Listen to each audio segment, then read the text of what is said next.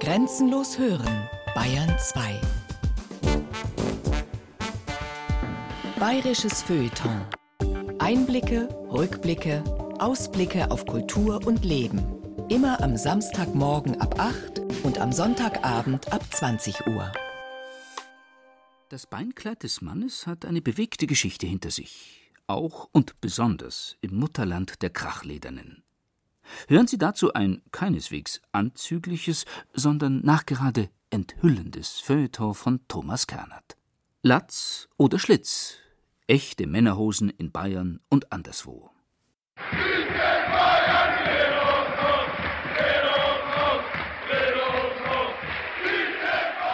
Man kennt diese Töne zur Genüge. Woche für Woche versammeln sich zigtausende Menschen irgendwo in einem riesigen deutschen Fußballstadion und fordern zur Melodie von Yellow Submarine die gewaltsame Entkleidung von elf Sportlern. Das Erstaunliche an diesem Tun betrifft nicht die Tatsache, dass die wenigsten der Singenden auch nur ansatzweise singen können, und auch der Umstand, dass es sich bei diesem Tun, juristisch betrachtet, um die Aufforderung zu einer Straftat handelt, ist nicht der entscheidende Punkt. Ja, selbst das Faktum, dass besagte elf Sportler in der Mehrzahl gar nicht aus Bayern stammen, fällt kaum ins Gewicht. Das Erstaunlichste an diesem Tun verdankt sich allein der Gegebenheit, dass jene als Bayern titulierte Sportler gar keine Lederhosen anhaben, sondern, wie es sich für Sportler gehört, Sporthosen tragen. Warum also will man ihnen etwas ausziehen, mit dem sie gar nicht bekleidet sind? Selbstverständlich verstehen wir den kulturellen Kontext. Es geht um die Demütigung durch Entblößung. Dieses Verfahren kennt bekanntlich keine Grenzen, weder räumliche noch zeitliche. Es wurde und wird in Asien und Afrika ebenso praktiziert wie in Amerika oder Europa. Ob im Punischen Krieg oder im Dreißigjährigen Krieg, ob in den KZs der Nazis, den Gulags der UdSSR oder in Abu Ghraib, überall gehörte die Zwangsentblößung zu den zentralen Bestandteilen der mentalen Kriegsführung. Fußball ist Krieg, wenn auch nur ein metaphorischer. Und ebenso ist die Aufforderung, die Bayern ihrer Tracht zu berauben, nur ein im übertragenen Sinne gemeinter Appell. Dennoch bleibt die Frage, warum ausgerechnet die Lederhose? Da wir davon ausgehen müssen, dass die wenigsten der zur bayerischen Zwangsentblößung aufrufenden Stadionbesucher wissen, warum sie den Bayern allwöchentlich Dinge ausziehen wollen, die diese gar nicht anhaben, ersparen wir es uns, ein teures Meinungsforschungsinstitut mit der Lösung dieses Rätsels zu beauftragen. Legen wir stattdessen lieber eine handelsübliche Fußballersporthose neben eine handelsübliche bayerische Lederhose und warten, bis sich irgendwann nach Mitternacht folgendes Gespräch ergibt. Hallo, ich bin eine Sporthose. Servus, ich bin eine Lederhose. Ich bin für Leute gemacht, die sich bewegen wollen. Ich auch. Ich bin atmungsaktiv und federleicht. Ich bin reiß-, stoß- und sitzfest. Ich bin waschbar. Ich bin selbstreinigend. Ich bin in den Fußballarenen dieser Welt zu Hause. Ich in den Trinkarenen des Universums. Ich ziere die Unterleiber von Megastars aus aller Herren Länder. So ein Schmarrn. Wie bitte? Ja, schau dich halt einmal an. Hallo? Milliarden von Menschen schauen mich tagtäglich im TV an. Und? Was sehen sie? Na was schon? Gewinner. Von wegen. Sie sehen Mannsbilder ohne Mitte. Wie bitte? Männer ohne Mitte. Was sollen bitteschön Männer ohne Mitte sein? Noch einmal. Schau dich an. Was habe ich, das du in deiner Mitte nicht hast?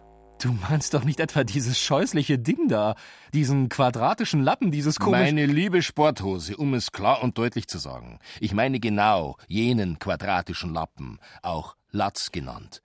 Er trennt die Spreu vom Weizen.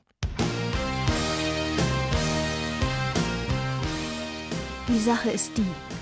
Ein Mann, der eine Sporthose auszieht, ist ein Mann, der eine Sporthose auszieht. Ein bisschen horizontales Zupfen und vertikales Ziehen und fertig ist die Angelegenheit. Ein Mann hingegen, der eine Lederhose auszieht, ist, ja sagen wir es wie es ist, ein Spektakel. Erst rechts oben, dann links oben, dann das Herabfallen der Zugbrücke, dann die inneren Knöpfe in manierlicher Reihenfolge, dann die Hosenträger, erst den linken, gefolgt vom rechten und dann zählt nur noch die Wahrheit. Mit anderen Worten, allein das Ausziehen einer Lederhose entblößt. Das Ausziehen einer Sporthose macht bestenfalls nackt. Eine Tatsache, die in den Zeiten der pornografischen Lüge keine wie auch immer geartete Wahrheit sein kann. Weshalb es eben einer Lederhose bedarf, um die ganze Brisanz der Entblößung zu entdecken. Auch wenn der seiner Lederhose Entblößte gar keine Lederhose trägt, beziehungsweise höchstens im übertragenen Sinn als virtueller Lederhosenträger gemeint ist. Fakt bleibt, die Lederhose transzendiert Kraft ihrer Mitte, ihres Latzes, ganz offensichtlich Raum und Zeit. Frage nur, warum? Woher stammt diese erotische Kraft des Latzes? Zur genaueren Untersuchung dieses Phänomens muss man in die Vergangenheit so weit hinabtauchen, bis man dorthin gelangt, wo Kleidung noch nichts anderes als Bekleidung, sprich eine möglichst einfache Art der Körperbedeckung war. Die alten Griechen erfanden die Philosophie, die Mathematik, die Geschichtsschreibung, die Geographie, die Astronomie, die Medizin und viele, viele andere Disziplinen. Was sie indes ganz bestimmt nicht erfanden, war die Mode. Irgendwie brachten weder sie noch die Römer eine Coco Chanel oder einen Rudolf Mooshammer hervor. Griechen und Römer eroberten die reale und die metaphysische Welt. Bei der Eroberung ihres angezogenen Körpers indes kamen sie über den Status einer primitiven Bettlakenästhetik nicht weit hinaus. Egal ob Chiton oder Chlamys, Tunika oder Toga, das Ganze spielte sich stets auf einer den Körper und seine Formen beharrlich verneinenden, ziemlich einfallslosen Vorhangebene ab. Stoffbahnen, die von Spangen, Nadeln und Gürteln mehr oder minder unzulänglich zusammengehalten wurden. Der einzige Eyecatcher war die Falte bzw. der Faltenwurf, der freilich von diversen Verknitterungen gerne sabotiert wurde. Lag diese vestimentäre Impotenz vielleicht daran, dass die Griechen eh lieber nackt durch die Antike hüpften? Wer kennt sie nicht, jene berühmten marmornen Nackedeis, den Diskuswerfer des Myron, den Speerträger des Polyklet, den Schaber des Lysipp? Ihre extrem lockere Kleidung legt den Gedanken nahe, dass man mit den Blößen des menschlichen Körpers damals extrem gelassen umging. Und gab es da nicht auch noch die Olympioniken, die ihre Wettkämpfe größtenteils im Adamskostüm bestritten? Von wegen. Der nackte Körper war eindeutig die Ausnahme und durfte nur in ganz bestimmten Bereichen, eben zum Beispiel bei sportlichen Kulten, in Erscheinung treten. Doch auch diese athletische Nacktheit scheint gar kein original gesamtgriechisches Kulturgut gewesen zu sein. Platon behauptete, sie stamme von den Kretern. Thukydides verwies auf die Lakedämonier, beides dorische Stämme. Sich dorisch benehmen war eine allgemein bekannte Umschreibung für sich entblößen. Der große Urheld Odysseus jedenfalls bedeckte sogleich schamhaft seine Leibesblöße, als er am Strand des Phäakenlandes der lockigen Königstochter Nausikaa und deren Freundinnen begegnete. Als diese ihn aufforderten, sich im nahen Fluss zu waschen und anschließend zu bekleiden, sprach der Göttergleiche Mädchen, so stellt euch doch ein wenig zur Seite, damit ich ab von den Schultern das Salz mir wasche und mich dann ringsum salbe mit Öl. Ich schäme mich nämlich, so entblößt zu stehen, inmitten der lockigen Mädchen. Wenig erbaulich erging es darüber hinaus Voyeuren. Erymanthos und Teiresias erblindeten, als sie der Aphrodite bzw. der Athene mit ihren Augen zu nahe traten. Aktaion wurde in einen Hirsch verwandelt und anschließend von seinen eigenen Jagdhunden zerrissen, nur weil er die entblößte Artemis auf einer Waldeslichtung für Sekundenbruchteile gesehen hatte. In Milet, so berichtet Plutarch, soll unter den jungen Mädchen einmal eine mysteriöse Selbstmordepidemie ausgebrochen sein, die sich durch absolut nichts eindämmen ließ. Erst als die Behörden in ihrer Not beschlossen, dass jedes Mädchen, das sich getötet hatte, vor seiner Beerdigung nackt zum Marktplatz gebracht werden sollte, hörte der Spuk schlagartig auf. So viel zum Exhibitionismus des sonnendurchfluteten Heidentums. Alternativen zur griechisch-römischen Tischtuchbekleidung gab es natürlich, doch sie wurden als indiskutabel, weil barbarisch abgelehnt. Wie wir aus Asterix und Obelix zu Genüge wissen, trugen Gallier und Germanen vornehmlich Hosen, zum Teil einfarbige, zum Teil knallbunte, zum Teil gestreifte, zum Teil gepunktete. Gallien war Hosenland. Gallia Bracata, von Brock bzw. Bruch, wie die Hosen dort hießen. Den Römern graute vor ihnen, auch wenn sie im Lauf der Zeit durchaus einzusehen bereit waren, dass die gallisch-germanischen Beinkleider über praktischen Nutzen verfügten. Vor allem bei den Legionären weit ab von Rom wurden sie schließlich immer beliebter. So beliebt, dass im 4. Jahrhundert eine kaiserliche Verfügung das Tragen von Hosen unter Strafe stellen musste. Dennoch überrannten die germanischen Hosenträger im 5. Jahrhundert die wohlstandsverwahrlosten Faltenwurffetischisten. Was aber taten die höheren Stände der siegreichen Hosenträger sodann? Kaum zu glauben, aber wahr, statt bereits damals die bayerische Lederhose zu erfinden, hüllten auch sie sich fortan in pseudorömischen, bodenlangen Stoff. Man schaue sich die Bilder an. Der heilige Augustinus geht langgewandet, Gregor der Große geht langgewandet, Karl der Große geht langgewandet, Heinrich der Löwe geht langgewandet. Statt den endgültigen Sieg der Männerhose über jenes androgyne Stoffgewirr gebührend zu feiern, dekorierte man sich selbst mit letzterem. Bis heute gibt es diese stofflastige, faltenwerfende Langgewandetheit bei akademischen Weihestunden, juristischen Auseinandersetzungen und religiösen Veranstaltungen. Man assoziiert sie gemeinhin mit Prädikaten wie feierlich, würdevoll und langweilig.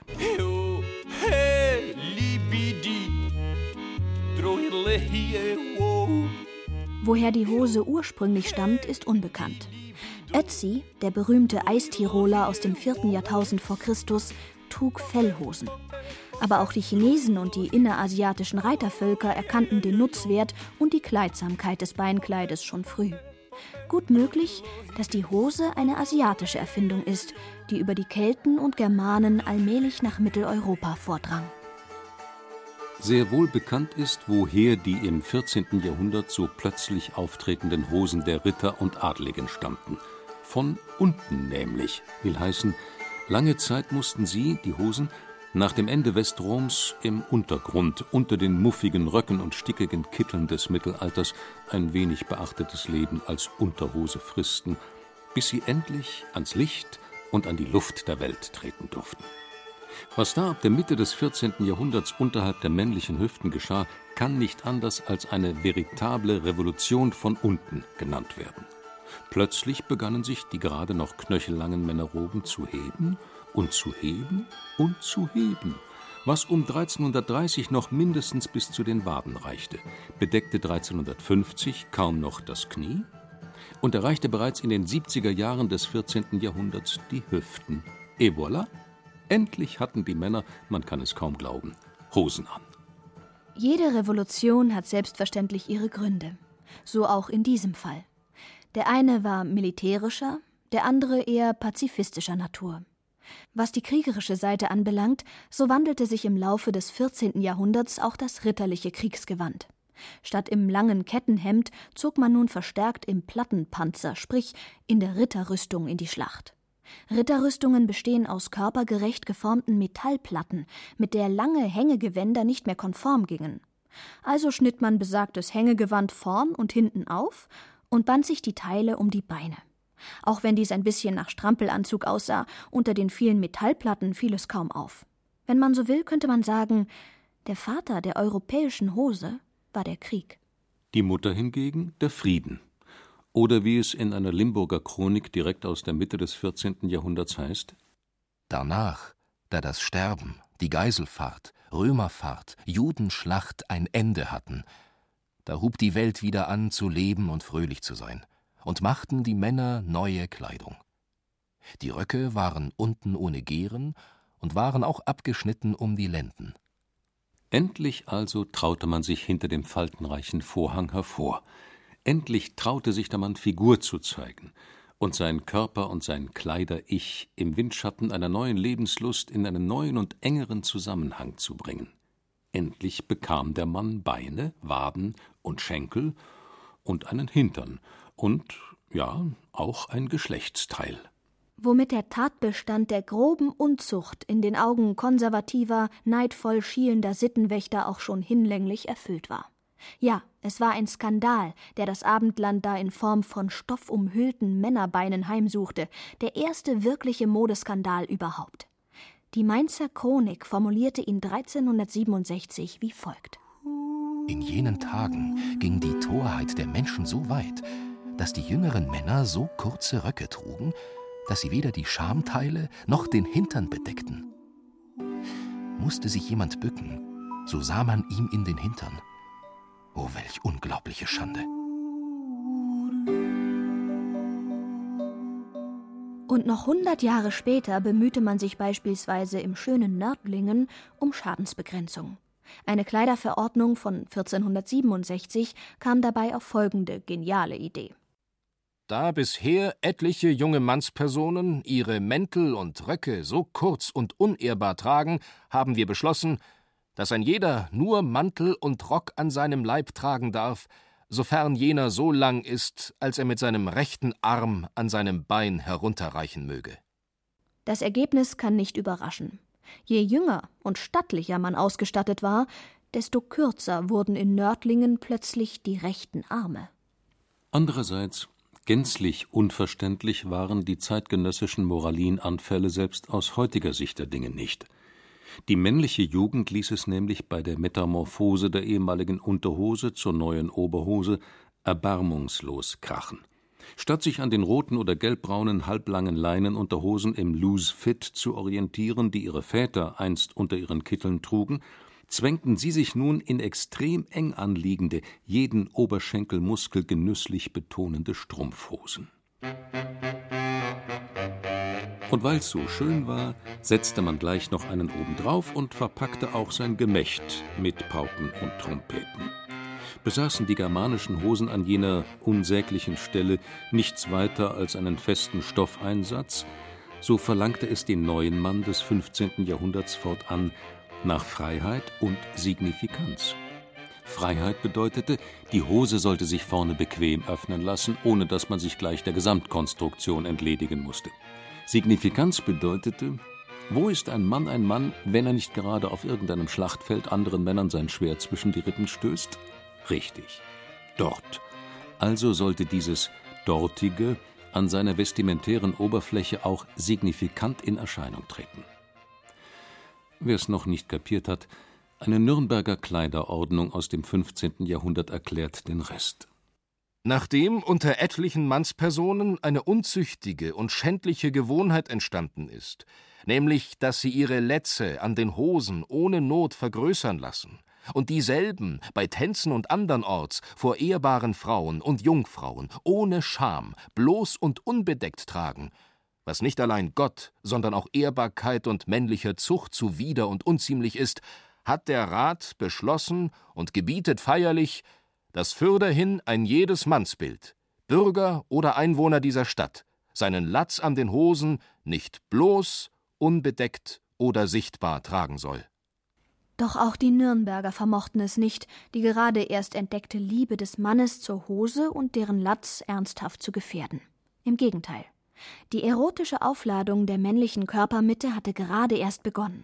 Um sie auch topografisch gebührend ins rechte Licht zu rücken, half man gerne nach und stopfte den Latz mit weichen Materialien entsprechend voluminös aus. Mit Mogeln hatte dies nichts zu tun, eher mit dem Bemühen, die neuen Kleiderverhältnisse ganz auf das hin zu konzentrieren, was in jeder Männerhose an zentraler Stelle sitzt, äh, liegt oder steckt. In diesem Sinne dozierte Meister Rabelais in seinem Gargantua und Pantagruel. Im Punkt der Hose so sagt mein Großbas Laurentia einst zu mir, dass sie erfunden worden war des Latzes wegen. Ich glaub's auch gern.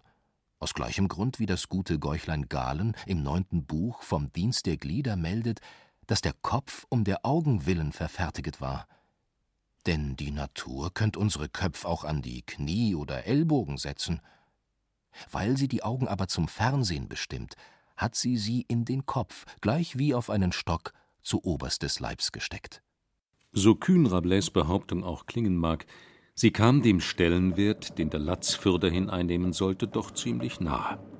Denn tatsächlich entwickelte sich die Männerhose im Laufe des 16. Jahrhunderts mehr und mehr zu einer Art Umrahmung des Latzes, wobei beide Rahmen und Umrahmtes auf üppigste Weise aufblühten.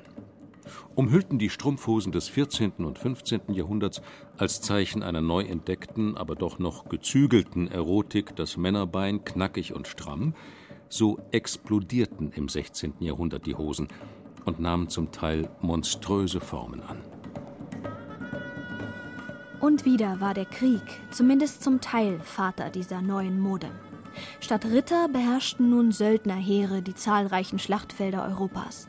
Eine veränderte Kriegsführung benötigte keine hoch zu Ross reitenden Konservendosen mehr, sondern wendige, geschlossen attackierende Bodenstreitkräfte. Zum Hauptdarsteller dieser Infanterie avancierte der Landsknecht, ein wilder, ausschließlich für Lohn und Beute kämpfender Todmacher. Sein Outfit war extrem bunt. Angeblich kam dies daher, dass die im Gefecht aufgeschlitzten Monturen dem Geschmack des Söldners entsprechend mit verschiedenfarbigen Stoffen geflickt wurden. Da viele bunt ausgebesserte Schlitze auf viel Feindberührung schließen ließen und dies wiederum den Mut und die Verwegenheit des Trägers dokumentierte, weiteten sich Ärmel und Hosenbeine der Söldnertracht inflationär. Sie waren aufgebläht wie Truthähne und bunt wie Papageien, heißt es in einer zeitgenössischen Chronik.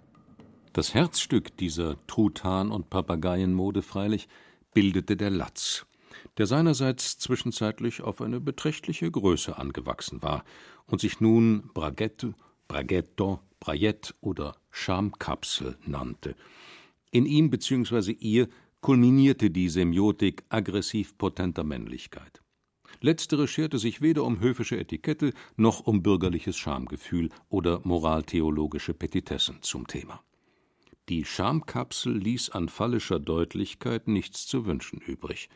Sie wollte nichts anderes als provozieren, so dass sie, wie Montaigne feinfühlig anmerkte, das wahre Modell eines Gliedes wurde, das wir anständigerweise nicht einmal nennen dürfen. Selbstverständlich war sie dennoch nicht aus Fleisch und Blut, sondern lediglich aus gepolstertem Stoff oder anderen völlig neutralen Materialien. Sie trat beutelartig oder aber gurken- oder bananenförmig auf. Sie war einfarbig oder mehrfarbig oder aber indezent mit sternförmigen oder mondsichelartigen Ornamenten ausgestattet. Gleichwohl gilt Oniswa Kimali Pons.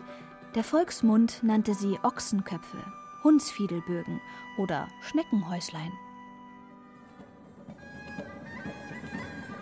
Das Wilde und Barbarische scheint eine Faszination zu besitzen, der vor allem die vermeintlich Kultivierten gerne erlieben. Das ist heute so und war früher nicht anders. Obgleich der allgemeine Zivilisationsprozess gerade im Begriff stand, sich über Europa auszubreiten, konnten sich die höheren Stände dem grellen sexistischen Military Look der Landsknechte einfach nicht verschließen. Und so kam es, wie es kommen musste. Statt ihn als eine Entgleisung des guten Geschmacks zu ignorieren, begann man ihn mit großer Leidenschaft zu kopieren und dabei zu übertreiben. Zu nennen wäre an dieser Stelle pars pro toto die Hose nach braunschweigischer Manier. Ein fantastisches Monstrum von einem Hosenkleid, dessen bauschige Unterstoffe kaskadenartig aus allen Schlitzen hervorquollen und bis auf die Knöchel des Trägers fielen. Erstmals getragen wurde dieser Irrwitz angeblich 1553 am Hofe des Kurfürsten von Sachsen. Noch gnadenloser stürzte man sich, man muss es kaum betonen, auf die Adaption der Schamkapsel. Dass Herren größere als ihre Bediensteten haben, versteht sich schließlich von selbst. Und so zierten sich die höfischen Pluderhosenhelden bald schon mit kalbskopfgroßen Surrogaten für nicht erlebte Landsknechtabenteuer. Die Kirche, das versteht sich ebenfalls von selbst, schimpfte wie ein Rohrspatz und verwies, auch das war zu erwarten, wieder einmal auf die Kollateralschäden beim anderen Geschlecht. Zu den Wortführern des Protestes gehörte unter anderem der Theologieprofessor und brandenburgische Generalsuperintendent Andreas Musculus. Sie lassen den Latz vorne mit höllischen Flammen und Lumpen unmenschlich groß machen, so dass die Teufel auf allen Seiten herausgucken und zum Anreiz für arme, unwissende und unschuldige Mägdelein werden, welche sich furchtbare Gedanken machen müssen. Wie lange diese furchtbaren Gedanken die unschuldigen Mägdelein peinigten, bleibt indes im Dunkeln. Meister Rabelais versichert uns, dass dieses Anhängsel der männlichen Kleidung mit der Zeit so weit jeden anstößigen Charakter verlor, um als Tasche zu dienen, in der die Herren ihr Sacktuch und ihre Börse verwahrten, sogar Orangen, die sie vor den Augen der Damen herausholen und diesen anbieten durften. So oder so, die Scham- und Zitrusfruchtkapseln des 16. Jahrhunderts bildeten den Höhepunkt einer Mode, die noch eindeutig männlich war. Einer Mode, in der sich der Mann als Sexualob bzw. Subjekt semiotisch noch weitgehend unbefangen zeigen durfte. Dazu benötigte er weder tiefe Dekolletés, noch kurze Röcke, noch Netzstrümpfe, sondern allein ein bisschen Staffage an jenem Ort, den Mutter Natur höchstpersönlich zur Erhaltung des Menschengeschlechts bestimmt hatte. Nie mehr, bis auf den heutigen Tag, gelang es dem männlichen Geschlecht in Zentraleuropa, sich gegen die allgemeinen Konventionen eines wie auch immer gearteten Anstandes so unbefangen in Szene zu setzen wie damals. Der Latz stellt insofern die Chiffre einer zwar verhüllten, dennoch aber demonstrativen Männlichkeit dar und besitzt bis heute eine große historische Autorität als erotisches Deckmaterial und Denkmal.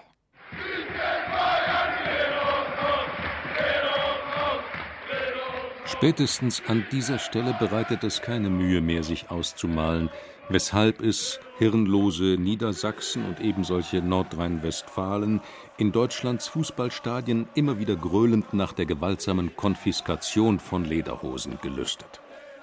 Wer hat, der hat. Und wer nicht hat, grölt. Der Lederhosenlatzträger trägt nicht nur seinen Lederhosenlatz an exponierter Stelle vor sich her, hinter seinem Lederhosenlatz befindet sich neben seiner wahren Geschlechtlichkeit ein riesiger kultureller Überbau. Sorgfältig angesammelt in Zeiten, in denen es noch opportun war, Mann zu sein. Der Latzhosenträger ist Landsknecht und König, Abenteurer und Kulturträger, Sexprotz und Verführer, ein Chamäleon auf der Demarkationslinie zwischen Kraftmeierei und Tradition. Keine Frage. Das macht etwas her. Andererseits Historisch betrachtet haben die Lederhose und alles, was an ihr hängt bzw. angeknöpft ist, wenig Anspruch auf Authentizität. Weder ist sie ein echtes Kind des Krieges noch des Hochadels, sondern das urbane Produkt einer Verklärung des ländlichen. Darüber hinaus ist sie 18. Jahrhundert, die Schamkapsel 16. Dazwischen liegen zwei Jahrhunderte, in denen die Schamkapsel von allen Beteiligten gründlich vergessen wurde. Spätestens ab der Wende zum 17. Jahrhundert nämlich verschwand sie von der Bühne und die Männerhose wurde wieder etwas weniger Mann. Wer daran Schuld trägt, ist eine müßige Frage. Manche behaupten, die Gegenreformation sowie deren spanische Verbündete, die sogenannte Heerpauke. Letztere war eine Hose, die rein formal eigentlich keiner Hose, sondern einer ausgepolsterten Kugel glich, unter der man wieder Strumpfhosen trug. Sie zierte den Mann nicht mehr, sondern pumpte seine Hüftgegend so wahnwitzig auf, dass der Schamkapsel dabei irgendwann die Luft ausging. Auch wenn man auf den Männerporträts jener Zeit noch einige sehr gewagte Braguettes bewundern kann, sie wirken bereits weitgehend neutralisiert. Wo alles aufgepumpt ist, ist nichts mehr aufgepumpt. Im katholischen Spanien wurde die Heerpauke bis ins 18. Jahrhundert hineingetragen.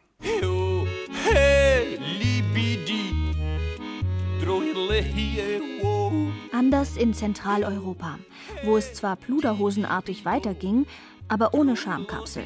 Ja, mitunter sogar, man will es kaum glauben, ohne Latz.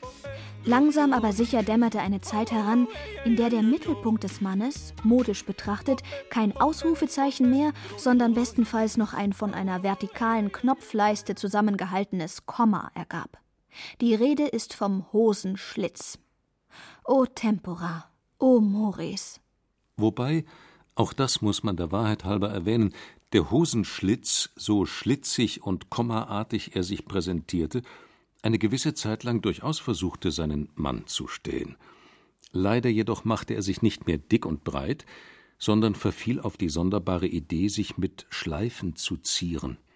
Ja, verehrte Hörerinnen und Hörer, Sie haben richtig gehört, mit Schleifen.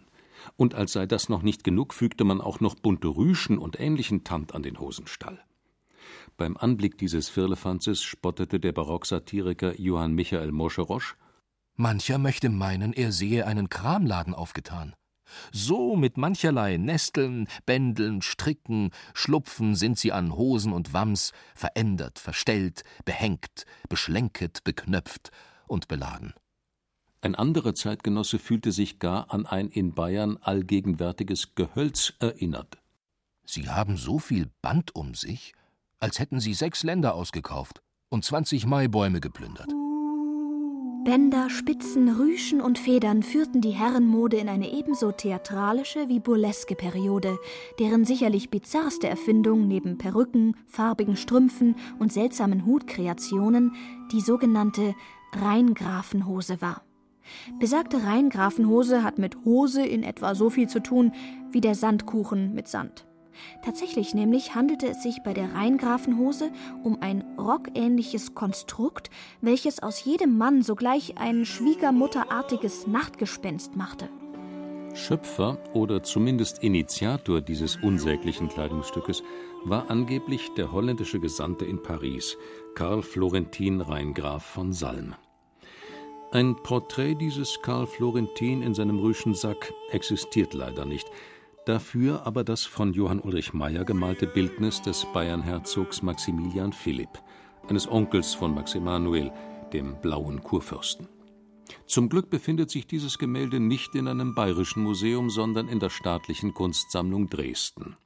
Denn was es zeigt, hebt alle Lederhosenletze augenblicklich aus ihrer Verankerung ein effeminiertes Stoffgebirge ohne jedes Maß und ohne Mitte, dem allein noch des Herzogs Schnurrbart eine gewisse Eindeutigkeit verleiht.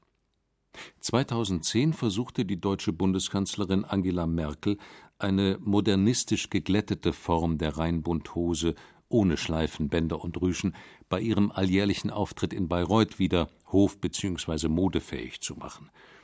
Die internationale Presse traute kaum ihren Augen und sprach von einem Fashion Disaster. Da die Kanzlerin zudem die Farbe Grau für ihre hosenrockartige Apparatur wählte, ließen sich linksgerichtete Berichterstatter zu Vergleichen mit Elefantenbeinen hinreißen. Doch zurück. Im Barock vergaß der Mann ganz offensichtlich, ein Mann zu sein. Sicherlich, der Mensch ist nicht Gott, allein Gott ist sich immer gleich. Der Mensch hingegen ist selbst in seiner männlichen Ausführung schwach und wankelmütig, und die Mode ist ein sensibler Indikator dieser Wankelmütigkeit. Weshalb es fast konsequent erscheint, wenn der maskulinen Schamkapselmode das sehr feminine Schleifen und Rüschengestöber des Barock folgte. Einziger Nachteil? Sie, die Schamkapselmode, konnte sich von diesem brutalen Gegenschlag nie mehr richtig erholen. Sie konnte der Rheingrafenhose nie mehr ernsthaft Paroli bieten. Sicherlich, auch letztere wurde irgendwann extrem unmodern und gebar insofern aus ihren sterblichen Überresten Neues.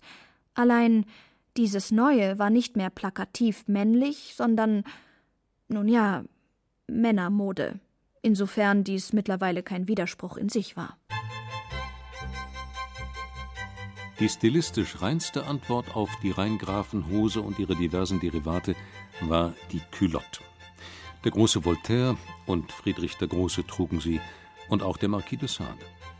Anfangs noch halb weit führte diese Kniebundhose zunächst ein sehr bescheidenes Leben im Schatten des Juste au corps, eines relativ körpernahen, mantelartigen Gebildes.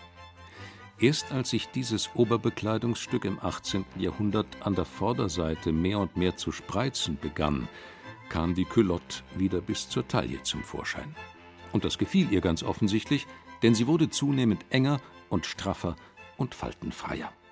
Verwendete man zunächst für die Culotte gerne schwere Brokate, so griff man später auf Seide und sehr dünne Trikotstoffe zurück, die zweierlei bewirkten.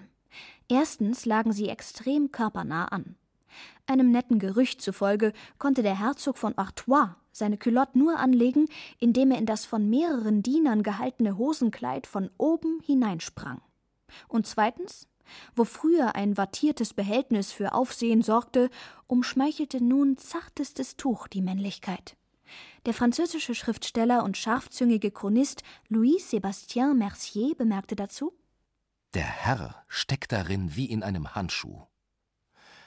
Adam war in einem Feigenblatt bedeutend anständiger gekleidet. Man könnte auch sagen, wo früher polemisiert wurde, versuchte man nun ganz im Sinne der Aufklärung mit Tatsachenbeweisen zu überzeugen. Aufklärung ist schließlich auch der Ausgang des Mannes aus seiner selbstverschuldeten Aufschneiderei.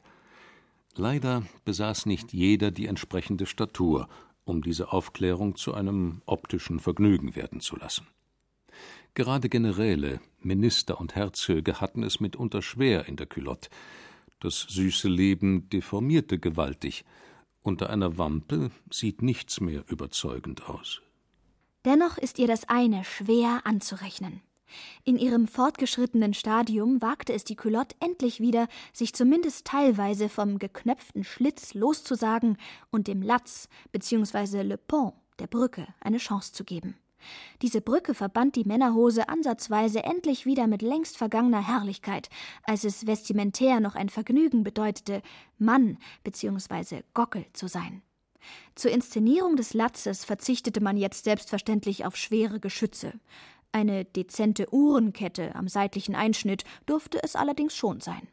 Und wenn man an dieser Uhrenkette noch ein paar hübsche Schmuckanhängsel anbrachte, so konnte man beim würdevollen Gehen mit einem dezenten Klimpern dezent auf seine männliche Gottähnlichkeit verweisen.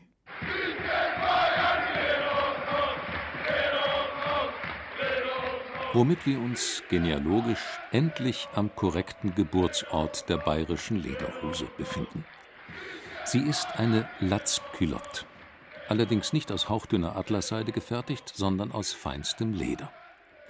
Im Rokoko begannen die höheren Stände das Landleben als Partygag zu entdecken und veranstalteten Bauernhochzeiten, Jagdfeste und Schäferspiele, bei denen die Lederlatzculotte als vermeintliche bäuerliche Originalrequisite viel Applaus erntete. In Wirklichkeit trug die männliche Landbevölkerung damals einfache, mit Blauholz schwarz gefärbte Hosen aus Bock- und Schafshäuten. Die Kniebundlederhose kam erst später aus der Stadt zu ihr. Die erwähnte Uhrenkette mutierte dabei zu jenem quer unterhalb des Ranzens getragenen Klimbim, genannt Charivari, an dem alle möglichen Berlocken, Grandeln, Tierpfoten und Münzen zur höheren Ehre des Lederhosenbesitzers und seiner hinter dem Lederhosenbesitzer Latz verborgenen Schätze frohlocken. Das heißt, fast noch erotischer, weil komprimierter fällt die kurze Lederhose aus. Als Josef Vogel, der Gründer des ersten bayerischen Trachtenvereins, 1883 mit ihr in Bayerischzell eine Kirche besuchen wollte, war der Teufel los. Man verspottete ihn als Kurzhösler und verwies ihn aus den heiligen Hallen. Selbst an Prozessionen durften er und seine Gesinnungsgenossen in dieser Skandalbekleidung nicht teilnehmen und noch 1913 wurden die Kurzhosenvereine vom Erzbischöflichen Ordinariat in München als sittenwidrig eingestuft. Heute ist das längst anders. Man ist tolerant und vielleicht auch ein wenig blind. Dennoch aber grenzt der Sexappeal dieses Beinkleids, kombiniert mit zwei krummen Haxen, noch immer an Sittenwidrigkeit. Zumal wenn man die kurze und ihren riesigen Latz mit dem vergleicht, was der Latzculotte einst folgte und der Herrenmode bis heute ihre dezente Note verleiht, die lange Röhrenhose.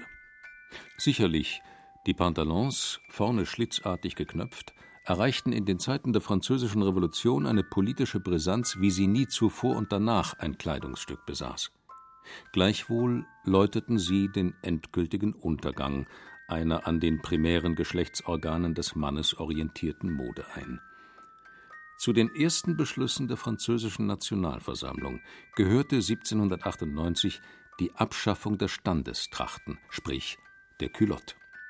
Die Sans-Culotten feierten ihren historischen Sieg mit der Hinrichtung einer Herrenhose. Sich in einer Latz-Kniehose blicken zu lassen, konnte fortan böse Folgen haben, zumindest in Paris. Mit den Pantalons, der langen Röhrenhose, entschied sich das männliche europäische Bürgertum knapp anderthalb Jahrtausende nach der Eroberung Westroms wieder für eine Männermode, die sich in erster Linie der Diskretion verpflichtet fühlte. In Kombination mit einem wie auch immer gearteten Sakko ergab sie eine auf strikte Neutralität bedachte Angelegenheit. Höfische Verrücktheiten lehnte diese Angelegenheit ebenso ab wie ästhetische Experimente. Bis heute gibt ein Anzug nichts anderes preis als Diskretion und Neutralität. Dem Anzugträger geht es nicht um Show, um Signifikanz, um Männlichkeit, sondern allein um Leistung, Effektivität, Funktionalität und Praktikabilität. Allesamt extrem abstrakte Dinge, die vergessen lassen, dass es da einstmals hinter den sieben Bergen und ebenso vielen Latzen noch etwas ganz anderes gab. Der Anzug ist ein bescheidenes bürgerliches Puritanerkleid. Er ist aber ebenso eine unbescheidene bürgerliche Anmaßung. Er maßt sich Moral an. Spätestens mit der Einführung der Bügelfalte Anfang des 20. Jahrhunderts avancierte die gebügelte Anzughose zu einem scharfkantigen Fallbeil, welches korrekt von inkorrekt, richtig von falsch und gut von böse trennte. Bis heute glaubt vor allem das Bankgewerbe unverdrossen an die Wahrheit der senkrechten Fallbeilkante, obgleich ironischerweise kaum noch jemand an das Bankgewerbe glaubt. Komisch, oder nicht? Könnte es sein, dass hier erneut ein Faltenträger vor seinem schleichenden Untergang steht? Wie dem auch sei. Die Mode, die bürgerliche Mode, konzentrierte sich fortan vorwiegend auf den Frauenkörper und tut dies noch immer. Der männliche Rumpf hingegen hat sich symbolisch weitgehend aufgelöst. An der Stelle, in die jahrhundertelang Generationen von Schneidern viel Arbeit und Kreativität investierten, herrscht heute Öde und Langeweile. Der männliche Hosenverschluss ist mittlerweile so tabuisiert, dass er sich in 99 Prozent der Fälle gar hinter einer diskreten Stoffleiste kaschieren muss. Man will ihn nicht mehr sehen. Er hat nichts mehr zu sagen. Der Mitte des 19. Jahrhunderts erfundene Reißverschluss hat dieser Verbannung zusätzliche Dienste erwiesen. Wohingegen der Hosenanzug für die Dame von eben jenem Verschlusssystem durchaus profitierte. Die ersten derartigen Gebilde erschienen um 1911 und erinnerten fatal an Strampelanzüge. Die einzige, die in der ersten Hälfte des 20. Jahrhunderts wusste, wie man als Frau einen Hosenanzug trug, ohne sich lächerlich zu machen, war in den 30ern Marlene Dietrich. Als Lieschen Müller dies in den 50ern nachzumachen versuchte, kam etwas ziemlich Lustiges dabei heraus: die Capri-Hose. Dennoch meinten es die Frauen mit ihrer Offensive ganz offensichtlich ernst, was zur Folge hatte, dass sich der Hosenanzug als emanzipatorisches Statement in den 60ern und 70ern tatsächlich durchzusetzen vermochte, wobei horribile dictu sogar der Hosenschlitz von der Seite zur vorderen Mitte vorrückte. Spätestens mit diesem Manöver verlor die Hose an sich, ob männlich oder weiblich oder sonst etwas, alle geschlechtsspezifischen Ansprüche. Allein es kam noch schlimmer. Irgendwann im Verlauf der deutschen Wiedervereinigung entdeckten auch konservative CDU-Frauen plötzlich den unsäglichen Hosenanzug. Man wollte dynamisch, effizient und funktional werden und wurde es durch den Hosenanzug tragischerweise auch. Über die Ästhetik dieser Karriere schweigt sich der Gentleman aus. Einziger Lichtblick Bayerische Powerfrauen wie Christine Hadertauer, Beate Merck oder Dorothee Bär, die ganz offensichtlich, weil mit Lederhosenträgern aufgewachsen, den Unterschied zwischen Plus und Minus noch kennen und deshalb grundsätzlich etwas sensibler bei der Wahl ihrer Gewandungen sind, wagen sich durchaus noch in spezifisch weiblichen Gewändern in die Öffentlichkeit. Ob eine von ihnen aber jemals Bundeskanzlerin werden wird, darf angesichts des in Berlin herrschenden barbarischen Dresscodes bezweifelt werden.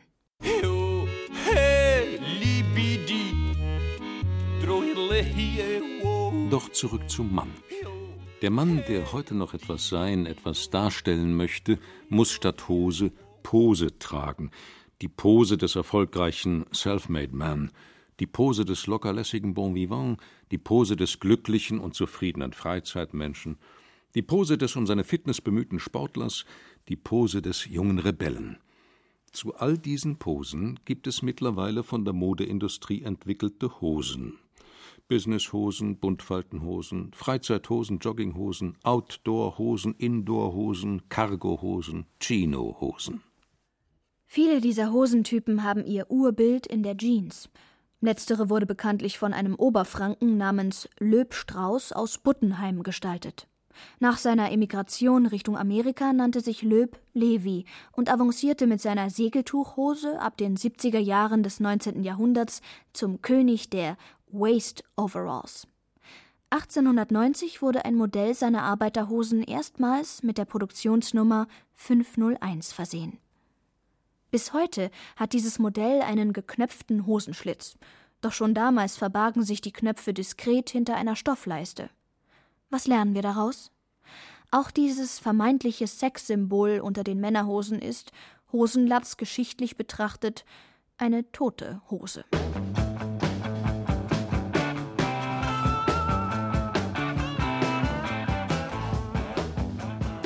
Die einzige existierende 501, die keine Stoffleiste besitzt, ist auf dem von Andy Warhol gestalteten Cover des Rolling Stones Albums Sticky Fingers aus dem Jahr 1971 zu sehen. Dafür hat sie einen ziemlich hässlichen, wenngleich funktionstüchtigen Reißverschluss, den man aufziehen kann, um Bekanntschaft mit einem gut gefüllten Herrenslip zu machen. Warhols Jeans freilich ist in erster Linie eine ironisch mit dem Voyeurismus spielende Verpackungsidee.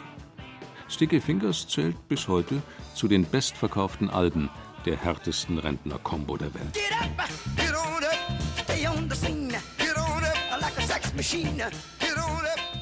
Einen fast schon verzweifelten Versuch, der Jeans ein bisschen mehr als eine leichte Wölbung an der Stelle aller Stellen zu verleihen, unternahm 1975 der frühere Black Panther-Aktivist Elridge Cleaver. Seine Jeans-Kreation bediente sich jedoch weder eines kapselartigen Gebildes noch eines Latzes, noch einer Schleifen-Bänder-Rüschen-Kombination, sondern zeigte eine Art Penisfutteral, das sich wurstartig aus der Jeans herauskrümmte. Im Werbetext hieß es dazu: Walking tall, walking proud, walking softly but carrying it big. You'll be cock of the walk with the new fall collection from Eldridge de Paris.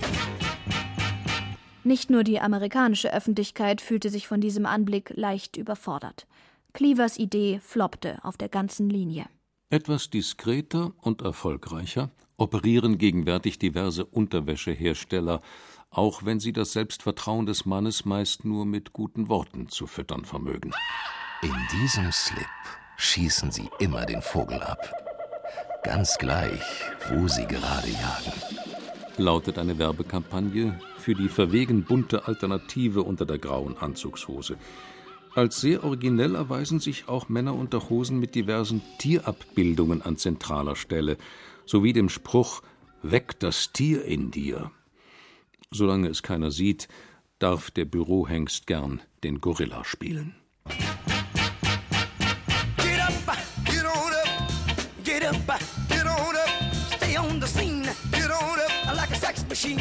Get on up. Etwas konkreter wird da der US-amerikanische Unterwäschehersteller Andrew Christian. Sein Männerslip mit Active Shaping Technology verfügt über eine kunstvoll angebrachte Auspolsterung, die dem Allerheiligsten laut Internetseite ganze 5 cm hinzufügt, sodass sich der Hosenschlitz, wenn er schon kein Latz mehr ist, wenigstens richtig spannen kann.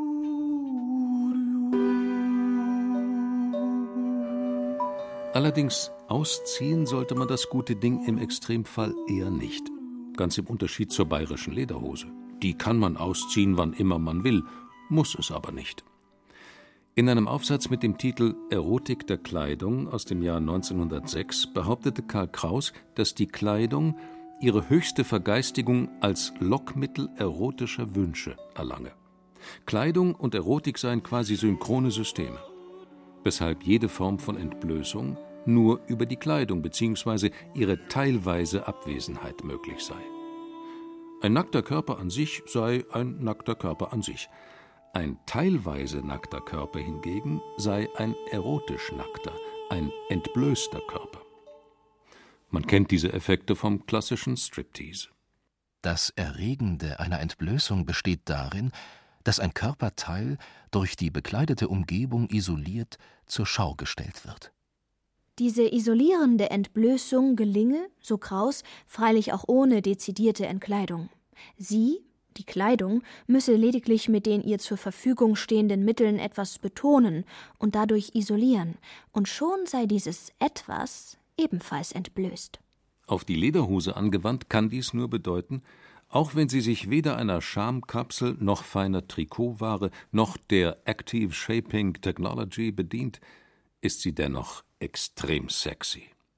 Sie entblößt den Mann, indem sie ihn mit einem ordentlichen Stück Leder, welches meist mit filigranen Stickereien verziert ist, an zentraler Stelle, gut sichtbar, bedeckt und damit entblößt.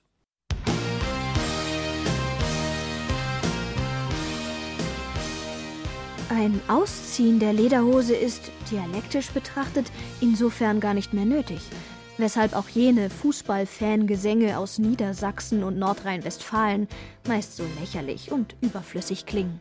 Dialektisch betrachtet strömen alljährlich Millionen von Männern in ihr und mit ihr völlig nackt auf die Münchner Wiesen. Von Karl Kraus haben diese Millionen vielleicht nicht alle gehört, aber das macht nichts. Denn auch nicht dialektisch betrachtet bleibt der Lederhosenlatz in diesen frugalen Zeiten der pornografischen Lüge ein erotisches Naturereignis. Hallo, ich bin eine Sporthose. Servus, ich bin eine Lederhose. Du Lederhose? Wollen wir einmal etwas total Verrücktes machen? Von mir aus. Was denn? Tauschen. Was tauschen? Na, ich zieh dich an und du mich. Sporthose, das geht doch gar nicht. Wieso nicht? Ja, wenn du dich ausziehst, dann ist da ja nichts mehr, weil du dich ja dann ausgezogen hast. Ach so, ja. Und wie ist das bei dir? Na, bei mir bleibt immer noch der Mythos. Ich kann mich ausziehen und dich anziehen und trotzdem singen die Leute, ich solle mich ausziehen. Und wenn du dann so total ausgezogen und verlassen daliegst, was dann? Dann besitze ich neben meinem mythischen auch noch einen hohen forensischen Wert. Einen forensischen? Exkrementalen Recherchen stehe ich Rede und Antwort. Kapiere ich nicht. Eben deshalb bist du ja auch eine Sporthose. Aber lassen wir das. Wie forderte einst Herbert Wehner, diese Hosenlatzriecherei muss endlich aufhören.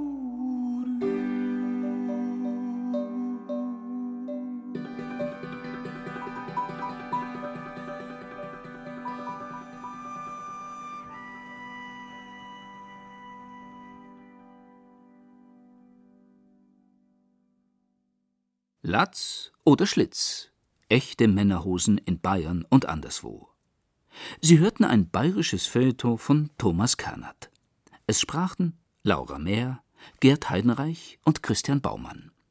Ton und Technik Josel Teegarten und Birgit Vetter.